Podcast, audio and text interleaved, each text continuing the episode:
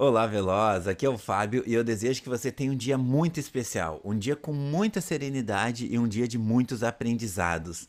Hoje o áudio vai ser mais curto. Eu quero falar um pouquinho de produtividade.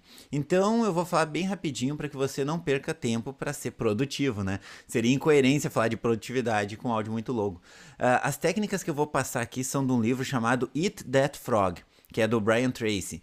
Esse livro aqui no Brasil ficou com o título de Comece pelo Mais Difícil. Esse livro é um marco da produtividade, porque ele não é um livro novo, tá? Mas o autor se deu conta que as pessoas de sucesso têm uma maneira diferente de gerenciar o tempo. Então todo mundo tem 24 horas, né? Mas as pessoas de sucesso, elas focam em atividades muito importantes e realizam essas atividades com muita eficácia. E o termo eat that frog, né, coma esse sapo, significa alguma coisa do tipo faça isso mesmo que você não esteja afim. O sapo aqui é atividade, é o post no Instagram, né? O sapo aqui é a tarefa que a gente vai executar.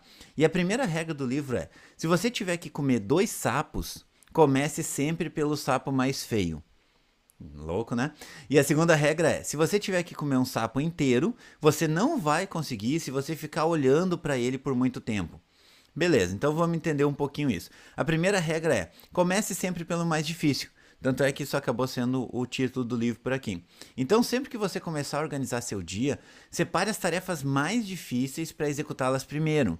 É claro, né, que se, se você tiver umas tarefas que não podem ser executadas naquele momento, por exemplo, se a tarefa mais difícil é uma cirurgia à tarde, então separa o teu dia em blocos e defina quais são as tarefas mais difíceis das 6 às 14, que só você pode fazer, tá? Quando eu digo mais difícil, é aquela tarefa que não tem como passar adiante. É uma tarefa que ou você faz, ou você faz, e daí você separa uma, as tarefas mais difíceis das 6 às 14 e depois das 14 em diante, entendeu? Separa por blocos.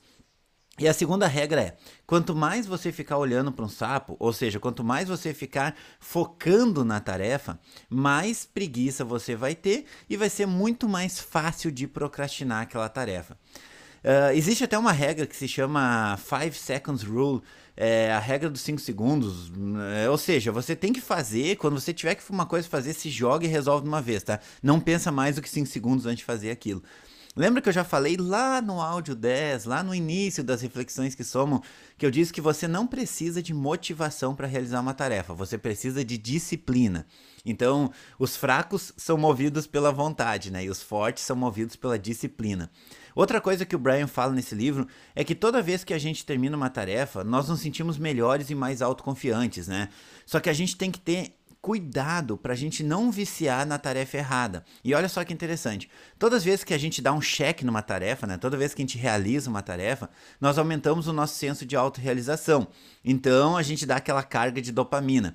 E o que, que é a coisa errada? Sempre que a gente pula a tarefa mais difícil e começa pelas mais simples, só para começar a dar cheque naquelas tarefas, né, só para ver aqueles negócios concluídos, nós estamos viciando em cumprir pequenas tarefas. E isso não significa que a gente está viciando em avançar, né? Porque às vezes é a gente faz umas tarefas que são muito básicas, né, muito simples, e a gente acaba não avançando, porque as tarefas poderiam ser terceirizadas. Então você tem que se ligar e selecionar muito bem as suas tarefas para não ficar perdendo tempo dando cheque em coisas que você pode passar adiante, né? E isso vai dar uma falsa sensação de realização, mas não necessariamente vai levar a gente para frente. Então, às vezes a gente tem um post para fazer e aquele post ah, é chato, eu não tô com humor para fazer, é, geralmente, quando a pessoa não tem uma persona bem definida, ela, ela, ela faz os posts dependendo do humor dela, né? E não dependendo do humor que a persona dela tem. E daí acaba que tu acaba procrastinando. Essa é uma tarefa bem importante você fazer, você procrastina, mas aí você vai lá e resolve uns documentos, umas coisas da clínica que você, que a secretária poderia ter feito, né? E daí a gente vai completando um monte de coisinha durante o dia e acha que está evoluindo. Mas na verdade, a coisa que a gente sabe que realmente vai fazer diferença na nossa vida, a gente posterga. E é isso aí, Veloz. Eu espero que você tenha um dia excelente, tá? Que eu, eu, espero que eu possa ter conseguido jogar uma luz nesse teu dia e te ajudar um pouquinho a ser mais produtivo hoje. Conte sempre comigo e até logo.